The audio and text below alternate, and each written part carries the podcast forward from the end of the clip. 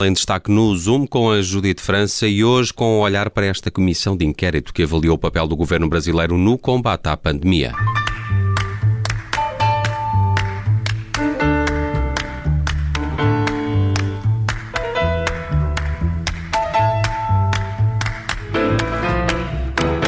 A questão pacificada é a questão de genocídio.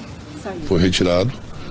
Eu acho que é, é um bom, uma boa atitude senador Renan Calheiros ouviu argumentações de todas. Estas são declarações do presidente da Comissão de Inquérito do Senado Brasileiro, Omar Aziz. Ah, na comissão é hoje apresentado um relatório sobre a resposta do governo do Bolsonaro no combate à pandemia. Aziz refere que a acusação de genocídio contra a comunidade indígena caiu, mas ainda assim Bolsonaro fica indiciado por nove crimes, e entre eles o de crime contra humanidade. Um, Henrique Reisler é comunicador e correspondente da Rádio Bandeirantes e está connosco no Zoom para falarmos desta uh, Comissão Parlamentar de Inquérito. Henrique Reisler, obrigada por estar connosco mais uma vez. Que análise faz uh, deste relatório, do que foi sendo conhecido? Muito boa tarde, com muito gosto e, muito prazer que eu participo mais uma vez da, da Rádio Observador.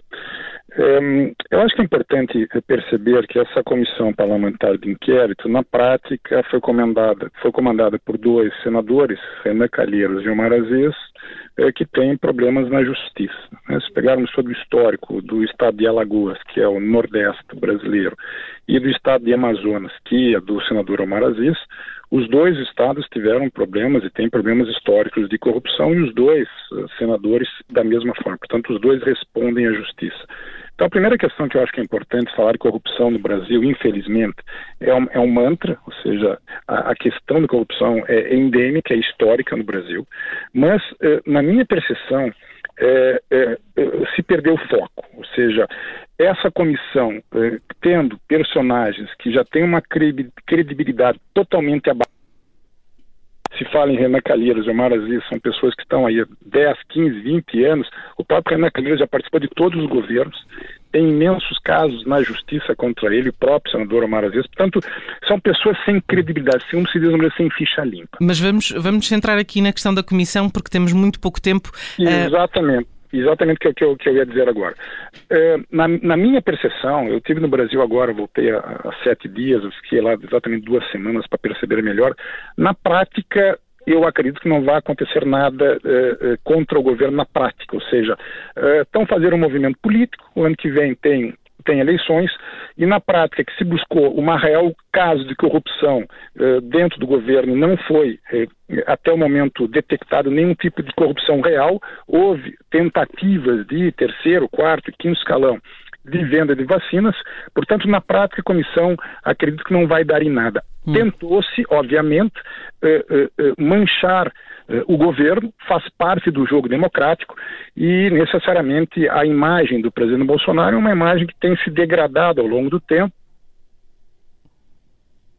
correto, e que teve necessariamente, na minha percepção, uma dificuldade brutal de gestão da pandemia da pandemia eh, desde o início. Tanto é verdade que, na minha percepção, e eu sou um gajo que acredita na liberdade de expressão de todas as matizes eh, ideológicas, acho que o presidente também errou em não se vacinar. Portanto, são percepções minhas como chefe de nação. Hum. Um erro de gestão, eh, de gestão de quase negativa inicial eh, da doença, portanto, políticas presidenciais eh, mal elaboradas, mas na prática a comissão parlamentar de inquérito acredito que não vai dar em nada, tanto é prova que no dia 7 de setembro eh, uma massa de pessoas foram às ruas eh, a defender eh, as reformas propostas pelo governo. Hum, mas o relatório tem probabilidade de ser aprovado já esta semana, uh, na próxima o, semana, o, dia 26. Será, o relatório será aprovado, não há nenhuma dúvida. Inclusive, e as propostas que... de acusação serão enviadas para o Ministério Público Brasileiro.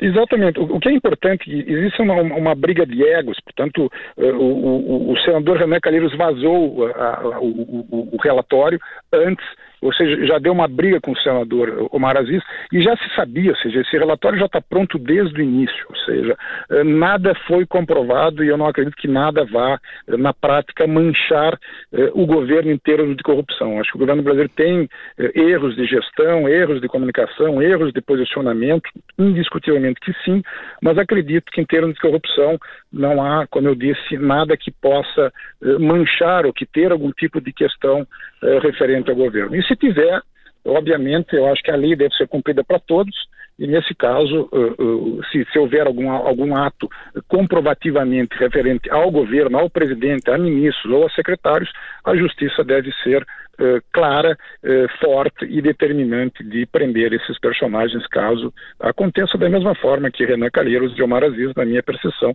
também devem prestar contas à, à Justiça. Henrique Reisler, muito obrigada por eh, ter estado connosco no Zoom. Um, Henrique Reisler é comunicador e correspondente da Rádio Bandeirantes e falou um pouco connosco sobre a Comissão Parlamentar de Inquérito que um, analisa a resposta do governo do Bolsonaro ao combate à pandemia.